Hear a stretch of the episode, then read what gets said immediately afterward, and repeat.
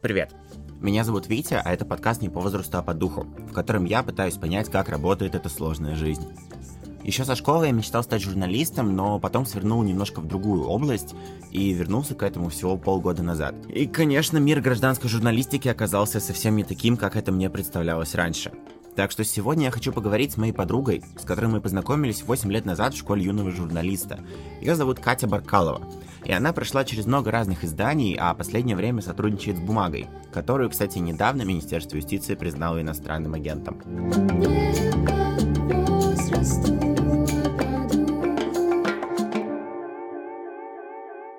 Привет, Катя. Расскажи, как прошел твой сегодняшний журналистский день. Я читала учебник по истории э, для 11 классов, и я чуть не сошла с ума. Ты готовишь текст про то, что вот сейчас меняются учебники истории? Да, я разговаривала с петербургскими учителями, и они много всякого интересного рассказали. Но я шизела, конечно, я шизела от этого учебника. Ну, давай инсайт. Я хочу инсайт. Боже, ну там минимум три раза употребляется цитата Путина про то, что развал Советского Союза был крупнейшей геополитической катастрофой 20 века, да.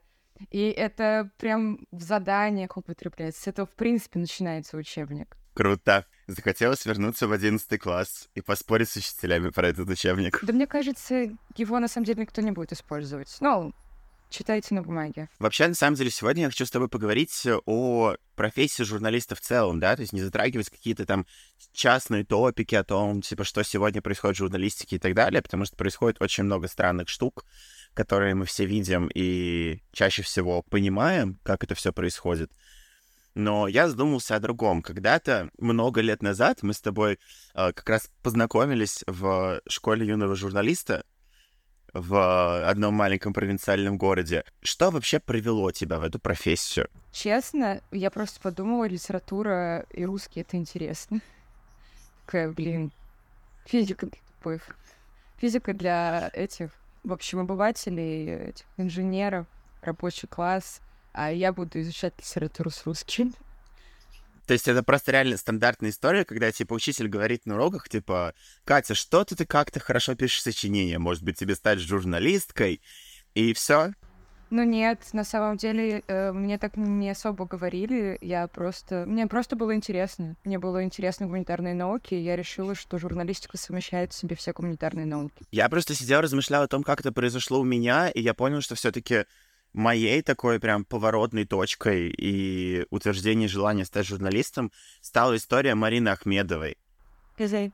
Когда я не узнал, ну, ты ее знаешь, это журналистка из э, русского репортера, который раньше был очень классным журналом, и сейчас э, еле-еле вообще выживает на просторах интернета. И, собственно, да, с тем, как э, Марина Ахмедова там использовала включенное наблюдение, долгое время прожила в наркопритоне, написала об этом книгу, и в итоге ее посадили. Когда это было? Старшая школа? Да, да, старшая школа это была, наверное. Но, но просто, знаешь, тогда у меня сразу реально... Э, я удивился тому, что ее посадили, потому что я думал, блин, это же так круто. Типа, вот она реально проникла в это все, раскопала всю вот эту грязь и рассказала об этом миру. Это как будто бы крутая социальная журналистика, которая может поднимать важные темы. И в итоге ее сажают по придуманной статье за якобы то, что она писала в книжке о том, как готовятся наркотики, и это посчитали призывом к употреблению, и да. У меня все более банально. Я скорее из тех девочек, которые такие, вау, Анна Политковская. Но это база. Да. Она такая крутая и смелая. Я хочу быть как Анна Политковская. Я хочу, чтобы меня убили. Шучу. Ладно, допустим. Ну, то есть ты изначально, как бы, да, когда вот только начала учиться журналистике еще в школе, ты сразу готовилась к какому-то харду, да? Мысли о я не знаю, там, глянце, лайфстайле, это нет. Ну, вообще, да, да, я никогда не хотела работать в глянце или лайфстайле. Я вообще, на самом деле, поняла, что я хочу быть прям журналистом-журналистом уже после школы. Это было в восемнадцатом году. Э, триггером стали выборы, и после выборов у нас был чемпионат мира, э, когда втихую приняли поправки о увеличении э, пенсионного возраста, я такая, боже, какие же они все гандоны. Ну вот, я такая, блин, я бы об этом написала. Все равно же, да, я думаю, когда ты, допустим, только появляются первые мысли о журналистике, потом ты э, приходишь к этому осознанно, потом, скорее всего, происходит какой-то вот, да, коренной такой надлом, когда ты понимаешь, что в этом мире что-то идет не так, как вот у тебя в случае с этими поправками о повышении пенсионного возраста, и в этот момент вообще там и розовые очки слетают, и мир ломается. И как будто бы, когда ты занимаешься журналистикой, на тебе надето просто десятки пар этих розовых очков, и они ломаются постоянно. Слушай, но даже та же история с Ахмедовой и Политковской, ты же воспринимаешь их просто как героизм. Ну, то есть э, героизм ради высоких целей, э, и ты не думаешь о том, что вообще за этим стоит. Но, но... Uh-huh. Ну, то есть то, что это героизм, просто он скорее редкий. Это выглядит, может быть, со стороны как героизм, то, что ты, не знаю, условно говоря, находишься посреди боевых действий в Чечне, а остальное время ты просто страдаешь. Да и там ты страдаешь. Это совсем не весело и не круто. Ну вот да, я, я помню, потому что все эти истории о том, что это такие легенды российской журналистики, это э, Листьев, который сделал НТВ, это Политковская, про которых нам как раз-таки часто любила рассказывать наша преподавательница. А уже потом, в более осознанном возрасте, я начал сам более подробно изучать их биографию, и понял, что это вообще охренеть можно. Одно о том, что Политковскую застрелили буквально в собственном подъезде, это же вообще страшно. И, да, самые громкие ее репортажи, за счет которых она стала так известна, это Беслан. Нет, могу путать, или Беслан, или Нордост. Она до Беслана не долетела. Да, да, да, да, значит, Нордост она освещала, и, собственно, тогда вот у нее первый такой прям огромный резонанс произошел, так что Владимир Путин узнал кто, о том, кто такая Анна Политковская. А до Беслана она не долетела, потому что ее вообще отравили в самолете. Да, да, да, то есть это же вообще все страшно. Это вот мы сейчас знаем какую-то, знаешь, там условно историю про Скрипалей или Навального, которых отравили, потому что это очень сильно расфорсили.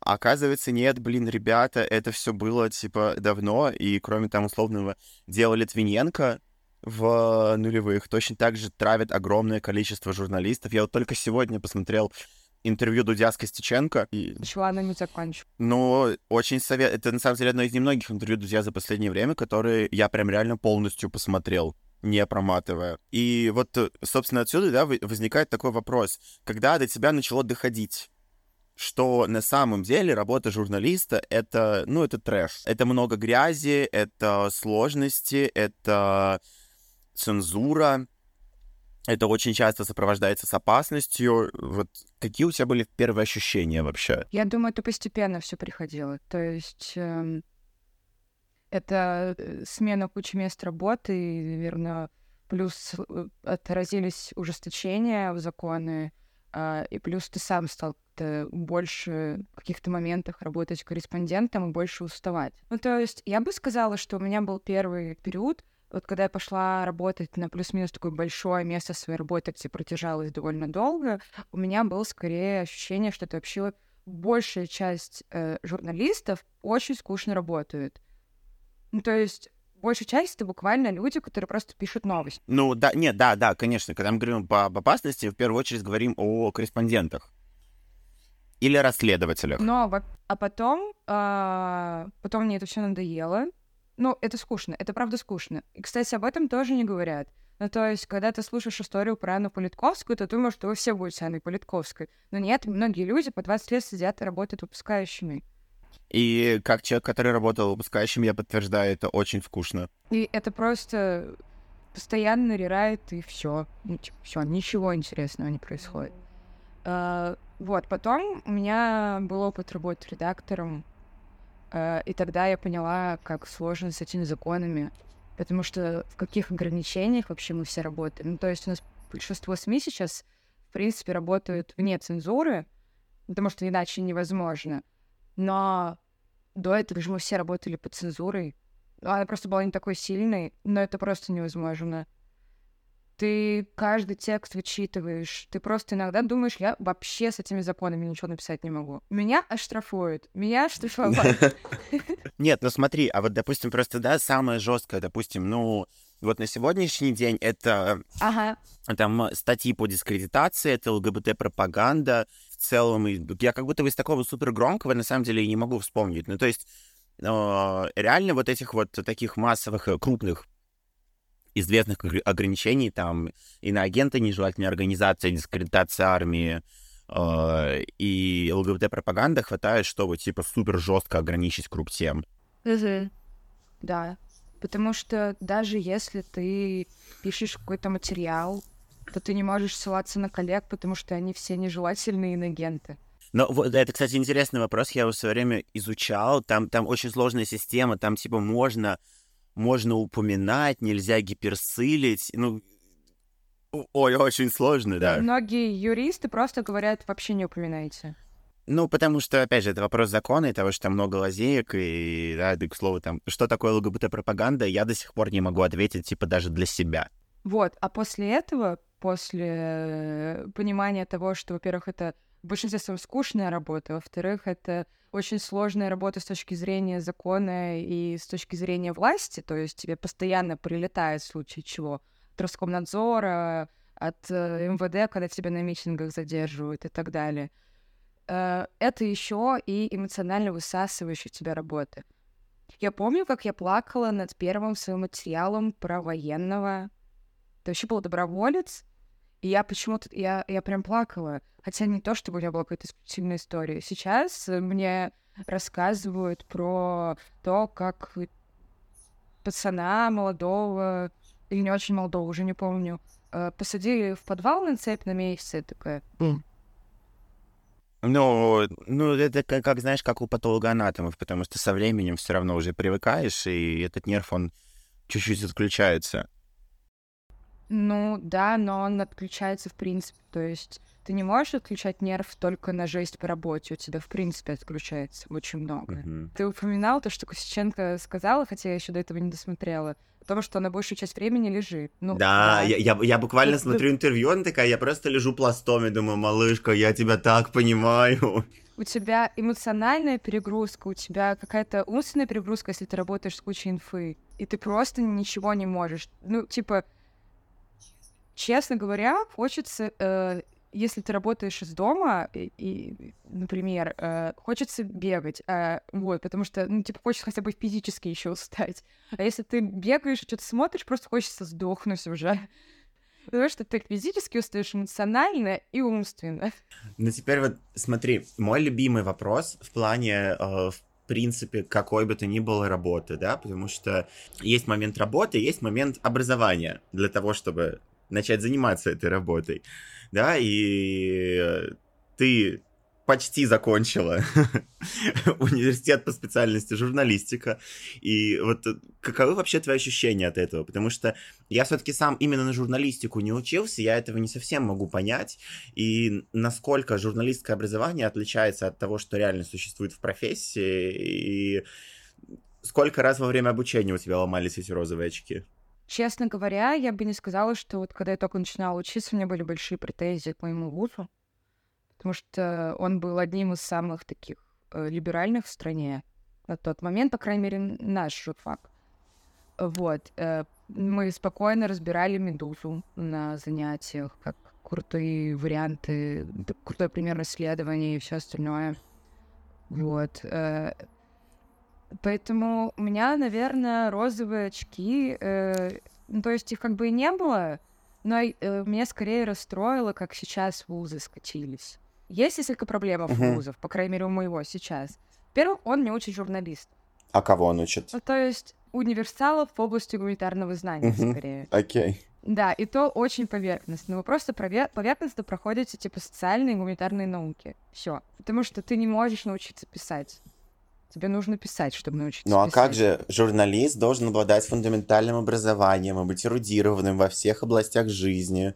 Ну вот они пытаются, но не всегда же получается. Ну то есть бывает такое, что в какой-то области знания ты более эрудирован, потому что у тебя, например, была хорошая программа и хороший преподаватель, угу. а в другой ты вообще полнейший ноль. Ну, просто, допустим, вот э, в вышке э, Сейчас, по-моему, он уже не ведет этот предмет, но раньше на первом курсе у всех студентов-журналистов было вообще самое страшное. Это предмет базовые инструменты журналистики когда в течение года разные преподы курировали разные блоки журналистской работы, и начиналось все это с того, что первый семестр э, все студенты учатся писать тексты под руководством э, Сергея Корзуна, сооснователя «Эхо Москвы». А, и вот между нашими ребятами реально есть постоянно этот мем о том, что а, любимое место Корзуна в Москве — это Переделкино. Потому что буквально на каждый текст он... Ну да, это может быть неплохо, но переделать. И студенты просто так мучились. Они ему приносили, могли приносить тексты, я не знаю, там условно по пять раз направки, опять все переделать, его все вообще жутко материли и так далее. Но зато потом я с кем не разговариваю, э, мне все говорят, типа, блин, ну да, он, конечно, чувак жесткий, но он реально научил нас писать. При этом самое смешное, что я не понимал, да, о том, что вот за эти полгода, по большому счету, Uh, они писали всего 2-3 текста. Новостная заметка, предметное интервью, портретное интервью. Вообще у нас такого не было. У меня были практикантки, когда я еще была редактором, э, и они в плане вообще писать не умеют. Они выпускницы четвертого курса. Круто. Вообще писать не умеют. Ну, то есть абсолютно. Это было ужасно. Они еще ужасно срывают дедлайны. Я вообще не знаю, почему они выпустились.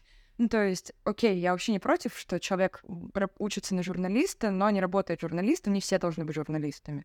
Но, черт, четвертому курсу хотя бы писать, ну, научиться плюс-минус грамотно и связано. Нет, слушай, вот, кстати, такой вопрос, да, насчет того, что они учатся, но не работают журналистами. Вот как, по твоему опыту, сколько людей после журфаков реально остаются в журналистике? Потому что я что-то на какую редакцию как не посмотрю, и именно журналистов по образованию, ну, максимум четверть. Большая часть это, это филологи, это политологи, культурологи, э, актеры. Вот сейчас, да? Социологи. Да, да, да, да, социологи. Я просто так заострил именно на актерах, потому что очень много актеров пришло в журналистику после 24 февраля. Ничего себе. Да, когда, э, когда они перестали быть согласными с э, там, политикой своих театров, условно, и они начали постепенно приходить работать в активистские издания. Это на самом деле очень прикольный феномен. Ни разу не встречала. Вообще прикольно. Но нет, политологов, социологов, антропологов очень много, да, согласна после журфаков, ну, мне кажется, дай бог, десятая часть. Угу. И вот я хочу работать журналистом. Куда мне идти учиться этому? Ну, то есть просто приходить нулем в редакцию стажером, э, работать за бесплатно какое-то время, и тогда, возможно, у меня что-то получится. Да, это база. Блин, ну это очень грустная база, если честно. Да, потому что стажерам в редакции не платят, например, стажерам ну, айтишникам платят. Угу. Я каждый раз, когда смотрю на эти стажировки от каких-то крупных компаний, типа Тинькова, у них там оплачиваемые стажировки, 20 часов работы в неделю и 40 тысяч в месяц, я такой, блин. Ага, 40 тысяч в месяц спустя год работы, да, получишь в лучшем случае. Да, вот и отдельный вопрос, это же типа зарплаты журналистов, потому что очень многие журналисты, с которыми я общаюсь, ну, они работают в нескольких местах, потому что работать в одном месте, выживать на одну зарплату в одном издании, это как будто бы вообще нереально. Ну да, да, во многих изданиях так, если это не какое-то прям крупное. Но ты сейчас тоже с несколькими сотрудничаешь? Я сейчас работаю в одном, потому что я устала. Угу. Ну, то есть стиль жизни журналиста такой, что он или может улыбаться, радоваться жизни, но живет без денег, или у него нет денег, но он эти деньги тратит на терапевта. Да. Круто! Да. Круто, всем спасибо. Та самая гражданская журналистика, о которой я мечтал еще со школы. Не, ну смотри, можно, э, ну, например, в некоторых редакциях плюс-минус следят за эмоциональным состоянием своих сотрудников, особенно в каких-то новых, современных, это прям инфосотка. Э, много слышала, чаще всего оппозиционные издания причем. Uh, вот, и они, типа, заботятся о том, чтобы сотрудники не выгорали эмоционально, они все равно выгорают, правда, все равно нужны психотерапевты и так далее, но в целом, да, если ты, наверное, сам по себе uh, или работаешь в каком-то некрупном издании, которое еще очень тяжело попасть, то ты либо живешь без денег, э, либо работаешь постоянно. Тяжелая и неказиста жизнь простого журналиста. А ведь реально где-то сидят толпы школьников, которые мечтают стать журналистами. Вот только, не знаю, вот сейчас, например, готовится к ЕГЭ по литературе на следующий год или представляет свои первые дни в универе уже через две недели. Как же они охренеют от жизни? Кстати, если возвращаясь к теме журфаков, то я еще понимаю, почему я шла учиться в журфак там сколько-то там лет назад. А, почему сейчас идут? Я не понимаю. Там вообще нет ничего негде дышать. То есть э, в лучшем случае у тебя будет, ну, допустим, три преподавателя, которые такие, типа, есть медуза и холод. Еще есть такое издание хорошее, как важная история. Там же история про то, что вот это закручивание гаек, оно же работает не только в высшем образовании, точно так же и в средней школе. Вот мы с тобой начали, да, разговаривать как раз с учебника по истории, и когда ты условно ребенком приходишь в школу и, ну, там, начиная со средней школы, тебе на протяжении, получается, 7 лет втирают все вот это вот, что написано в последнем учебнике Мединского, ну, у тебя остается не так много каналов, чтобы узнать еще какую-то информацию. И поэтому, когда ты поступаешь на журфак, ты мечтаешь работать в «Мир России сегодня». Да, наверное, это прям какие-то прям розовые мечты совсем. Я думаю, что на самом деле люди сейчас, которые идут, вряд ли многие из них хотят прям, а, не знаю, ездить на кладбище ЧВК Вагнер, укрываться под обстрелами на Донбассе или бегать в Сирию. Я не знаю, лететь в Сирию. Не суть важно. В общем, они не хотят работать прям совсем в трэше. Я думаю, что это все таки больше про лайфстайл какой-нибудь. Типа, хочу писать о культуре. Ой, слушай, кстати, таких, мне кажется, прям 90%. Вот я вспоминаю просто ребят, с которыми я учился, и да, реально, которые приходят там, я буду спортивным комментатором, или я буду писать про лайфстайл. И причем, на самом деле, всегда очень сильно, знаешь, я замечал такое снобство со стороны гражданских социальных журналистов. Это причем неважно, это там просто студенты, или это преподы, или это работающие журналисты.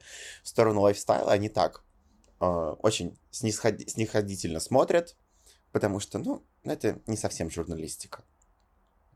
Я долгое время этого не понимал, э, а вот недавно смотрел фильм новый про убийство Политковской, документальный, они год назад, по-моему, выпустили.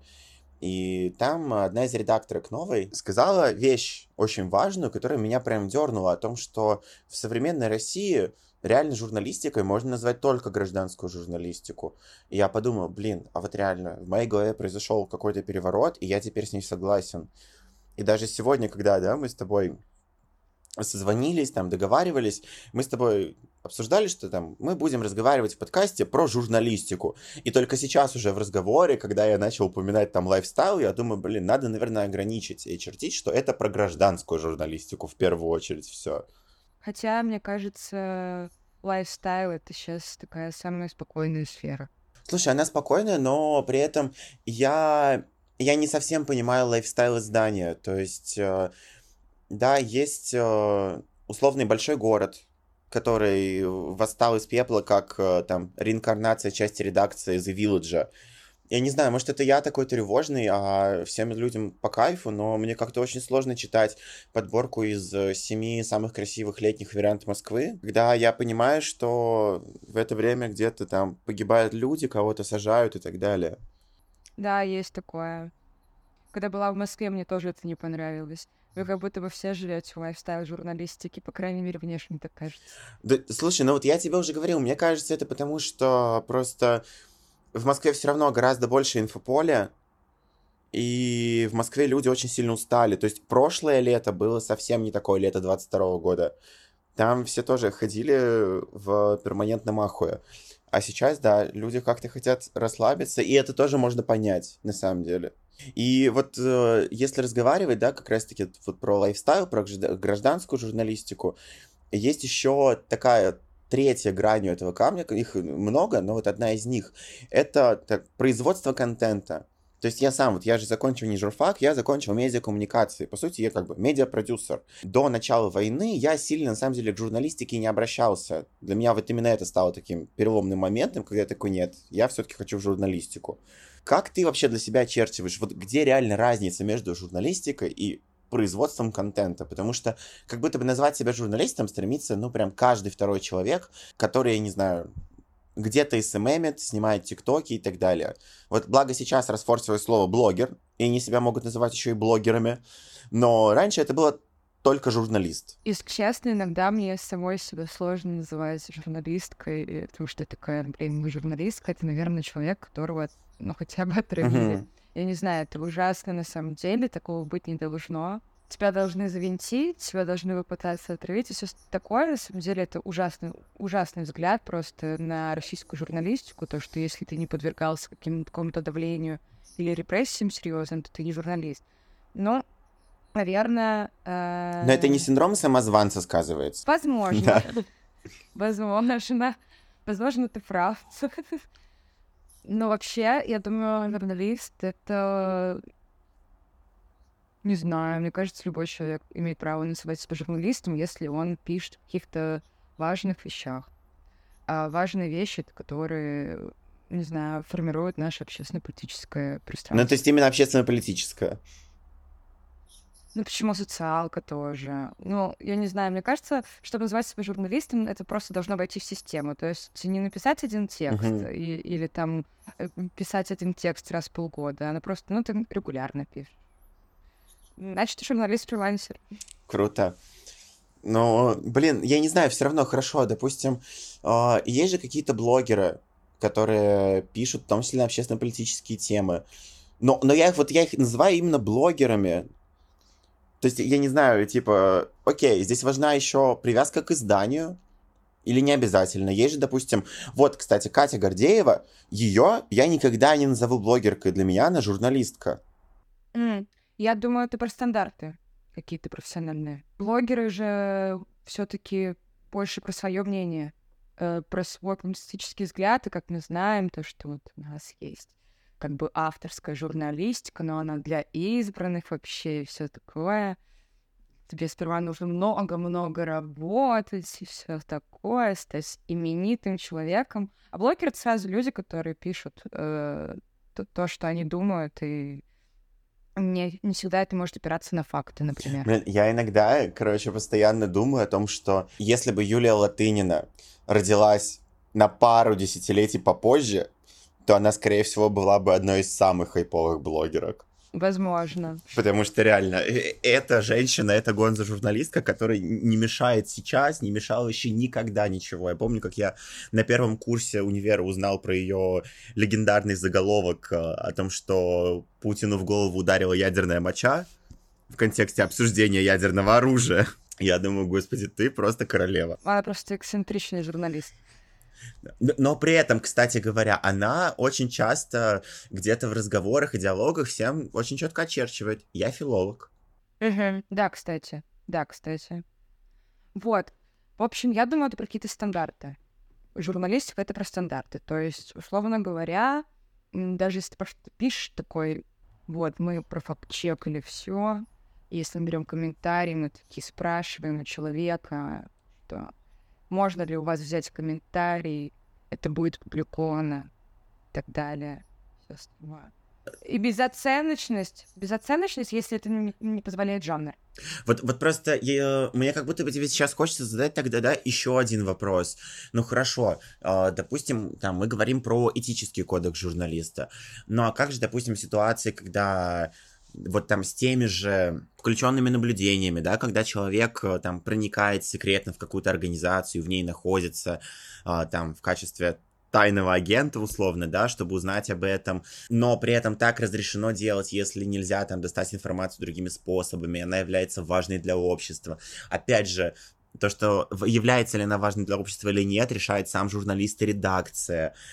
И и вот из-за того, что, да, сейчас каждый раз ты мне что-то отвечаешь, а у меня, блин, вот еще вопрос накидываю, еще вопрос накидываю, я понимаю, что как будто бы вообще нереально дать нормальное определение журналисту. Возможно. Это универсальный еще специалист. Ну да, ты прав, то, что журналист бывает, не знаю, вписывается в какие-то организации, чтобы посмотреть, и не знаю, как Фонтанка э, полтора года назад э, вписалась в проект Киберфронт Z, чтобы рассказать о том, что он связан с Пригожиным.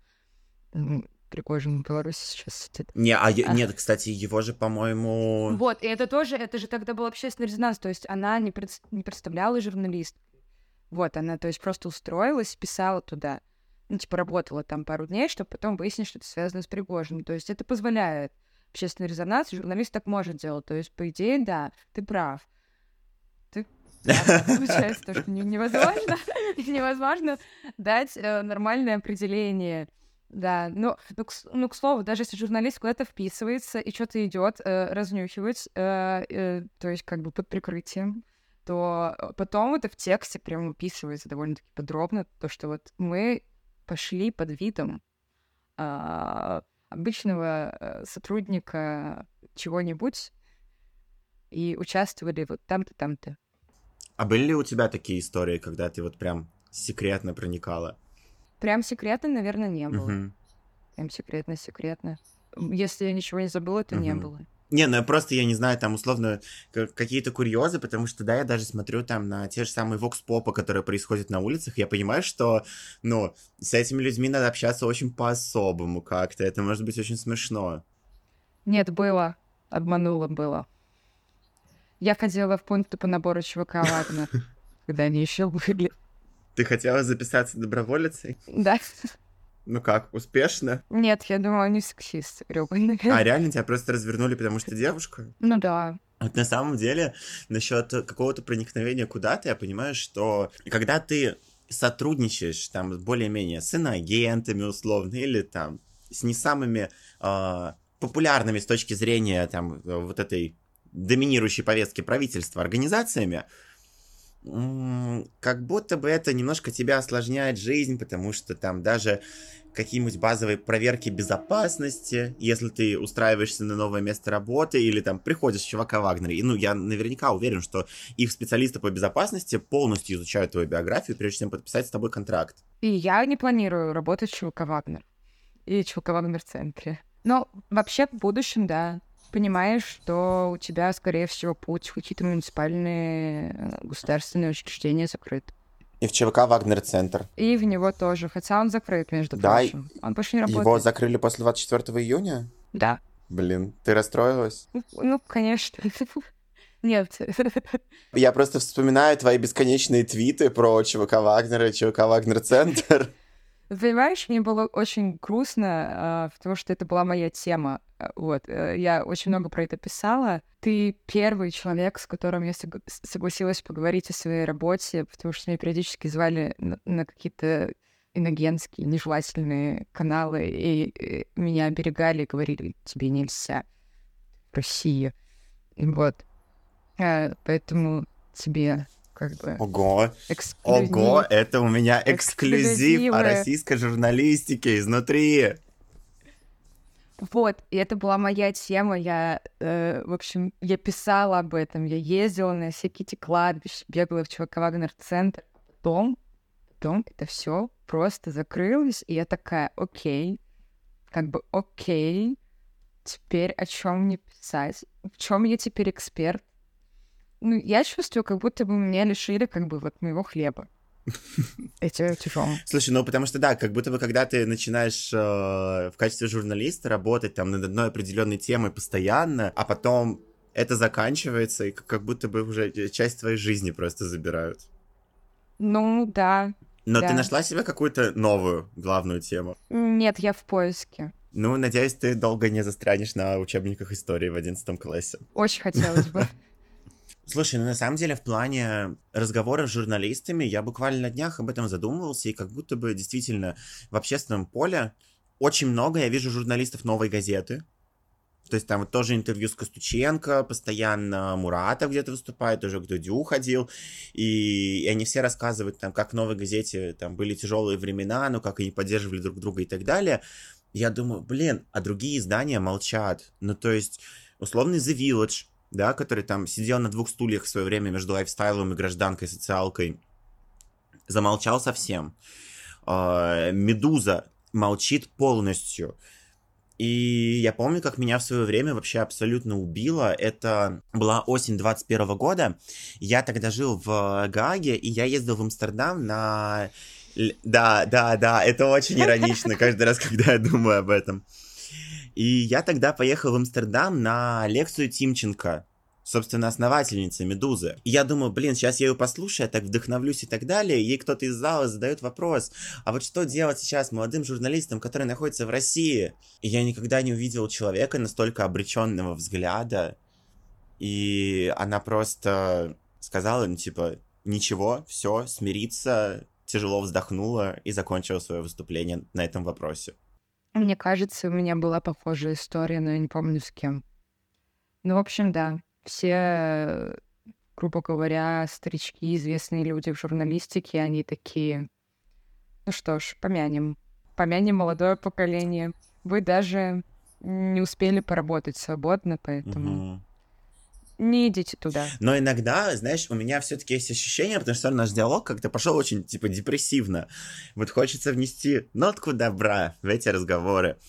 Uh, иногда у меня есть ощущение, что, возможно, появится шанс стать, э, не знаю, там, теми же самыми Листьевыми, которые там построил с нуля НТВ, э, просто из ничего, просто собрав кучку очень-очень идейных журналистов вокруг себя все какие-то крутые проекты делают абсолютно свежие молодые ребята, а, а какие-то крупные СМИ, на которые там я привык в свое время ориентироваться, та же «Медуза», ну, а, они постепенно замолкают, потому что они устали, потому что они сгорели очень сильно. И тут уже, знаешь, врубается такое, ну, как бы, окей, а кто тогда, если не я? Вот нам надо это делать. У этого всего есть какая-то большая цель и миссия. Я думаю, это невозможно остановить. То есть, если сейчас такое сложное время для нашей страны, то нужно... Ну, то есть в противном случае ты просто не будешь, наверное, спокойно спать по ночам. Ну, то есть не то, чтобы я сейчас спокойно сплю, но, наверное, тогда вот вообще не сможешь спать по ночам, потому что ты будешь понимать, что все происходит какая-то жесть вокруг, какой-то ужас, э, моя страна скатывается непонятно что, э, весь мир сошел с ума, а я сижу, не знаю, там парке ем шаверму и смотрю на уточек э, на протяжении всего времени и веселюсь, радуюсь жизни, как будто бы ничего не происходит и ничего не делаю. А так, как будто бы у тебя есть э, вклад какой-то в то, что ты чист совестью, то, что ты как бы не принимаешь это. Вот. Э, и то, что, да, возможно, в будущем будет лучше и легче. Не знаю, я сейчас, пока мы с тобой разговаривали, вспомнила э, фразу своей преподавательницы университетской, э, которая нас весь первый курс уговаривала уходить из журналистики. И, возможно, она была права, потому что, цитата, «Э, «там неприятные люди и мало платят». Ну, буквально, да. Это просто тоже, да, история про то, что там российская журналистика никак не может нормально объединиться, и оппозиция российская никак не может нормально объединиться. Причем, как правило, это связаны между собой люди, независимые журналисты и политики. А еще тебя никто не любит. Да. Ну, то есть тебя не любят твои спикеры. Почему они должны тебя любить? Ты взял у них коммент, написал его, они такие, а что вы написали то, что я сказал? Я такой, ну вы это сказали, а они такие, нет, я этого не говорил. И в итоге тебя никто не любит. И внутри никто не любит, и снаружи никто не любит. Да, вот, кстати говоря, к слову про то, что очень скучно сидеть новостникам. Когда ты выпускающий редактор, тебя тоже мало кто любит. Okay потому что у главных редакторов всегда есть правки, э, типа все коллеги примерно по-разному видят, как можно подать тот или иной текст, а еще есть корреспонденты, которые за каждую правку в их тексте готовы вообще рубиться, потому что ты что вообще с моим детем, моим творением делаешь? А я говорю, ну нет, я не буду это публиковать, это отстой. И да. Такой, я там был, я видел, я лучше знаю. А тебе редактор говорит, нет, но зато, зато ты делаешь важное дело, наверное. По крайней мере, хотелось бы в это верить. Блин, мне очень интересно, как бы все сложилось, если бы, допустим, вот этот наш разговор дать послушать э, и, и мне, и тебе лет пять назад. Ну, не пять, не пять, семь, восемь, восемь даже, да, вот так вот. На самом деле, я думаю, что я бы все равно пошла в журналистику. Вот честно. Потому что возможно, я просто училась бы не на журналиста. Я бы училась на политолога, потому что э, на журналисте, на журналиста учиться, мне кажется, не самое лучшее занятие. Может быть, какое-то более фундаментальное образование получать. Можно было бы. Не, я бы тоже, наверное, жестко пошел учиться на политологию, социологию или антропологию, чтобы еще и научиться работать с данными. И потому что на это можно хорошо или... зарабатывать. Но я думаю, что я бы в любом случае пошла в журналистику, по крайней мере, пока, пока мы живем в том, чем мы живем. Угу. Ну, то есть, а что тебе еще делать? Ну и э, такой финальный вопрос, да, как раз-таки, если вот попробовать обратиться к таким ребятам, как ты 8 лет назад, которые сейчас сидят там условно в Тольятти и ходят в школу юного журналиста, легкое перо. Что бы ты сказала? То же самое, как и тебе твоя преподка, уходя из профессии, тут неприятные люди и мало платят. Слушай, я бы, наверное, посоветовала тысячу раз подумать о том, что, э, ну, как мы с тобой сегодня обсуждали, с одной стороны, есть вот эта героическая картинка всего, угу. но с другой стороны, есть куча «но». Это либо скучно, либо опасно, либо тебя будут задерживать и штрафовать, а, либо, не знаю, ты будешь сесть с выгоранием, потому что у нас сейчас такое время. Ну и, в принципе, такая профессия. Ну, либо, если тебе повезет, и ты пойдешь в лайфстайл, но это тоже, мне кажется, немножко совсем другая история, и к нам не по этому вопросу нужно обращаться, мы в этом не шарим. Вот, то есть, ну, надо подумать, типа, настолько ли тебе важно это все делать? Это, то есть, это твои ценности или это просто желание, ну, я хочу вот писать текстики? Мне сказали, что я хорошо пишу текстики. Ну, потому что, да, как будто бы именно ценности — это то, из-за чего можно продержаться в этом долго. Да. Да, да какие-нибудь моральные штуки. Финальный вопрос. Я, я долго думал, задавать его или нет, потому что я сам понимаю, что это вопрос дурацкий. Все так ждут прекрасную Россию будущего. Что такое прекрасная Россия будущего? Как говорит один мой знакомый, в принципе, нам подойдет сносная Россия будущего. Мне достаточно было бы сносной России будущего. То есть, чтобы было неплохо, а сносно. Вот. Не знаю, я не мыслю концепциями прекрасной России будущего, честно говоря. А, я мыслю концепциями того, что просто должно что-то меняться в лучшую сторону. И тогда это будет сносно. Это может быть ужасно тяжело, и все остальное. Это будет больно, сквозь, сквозь слезы. И, скорее всего, опять же, куча выгораний у людей, но просто меняться к лучшему. Блин, прям зафилософила. Да, философия сносной России будущего.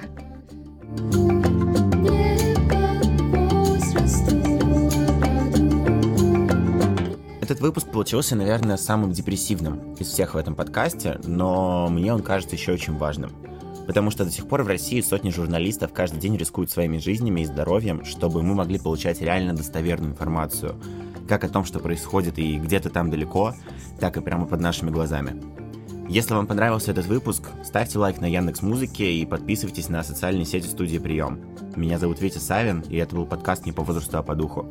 Берегите себя и давайте двигаться к той самой сносной России будущего, о которой сказала Катя, вместе. Пока.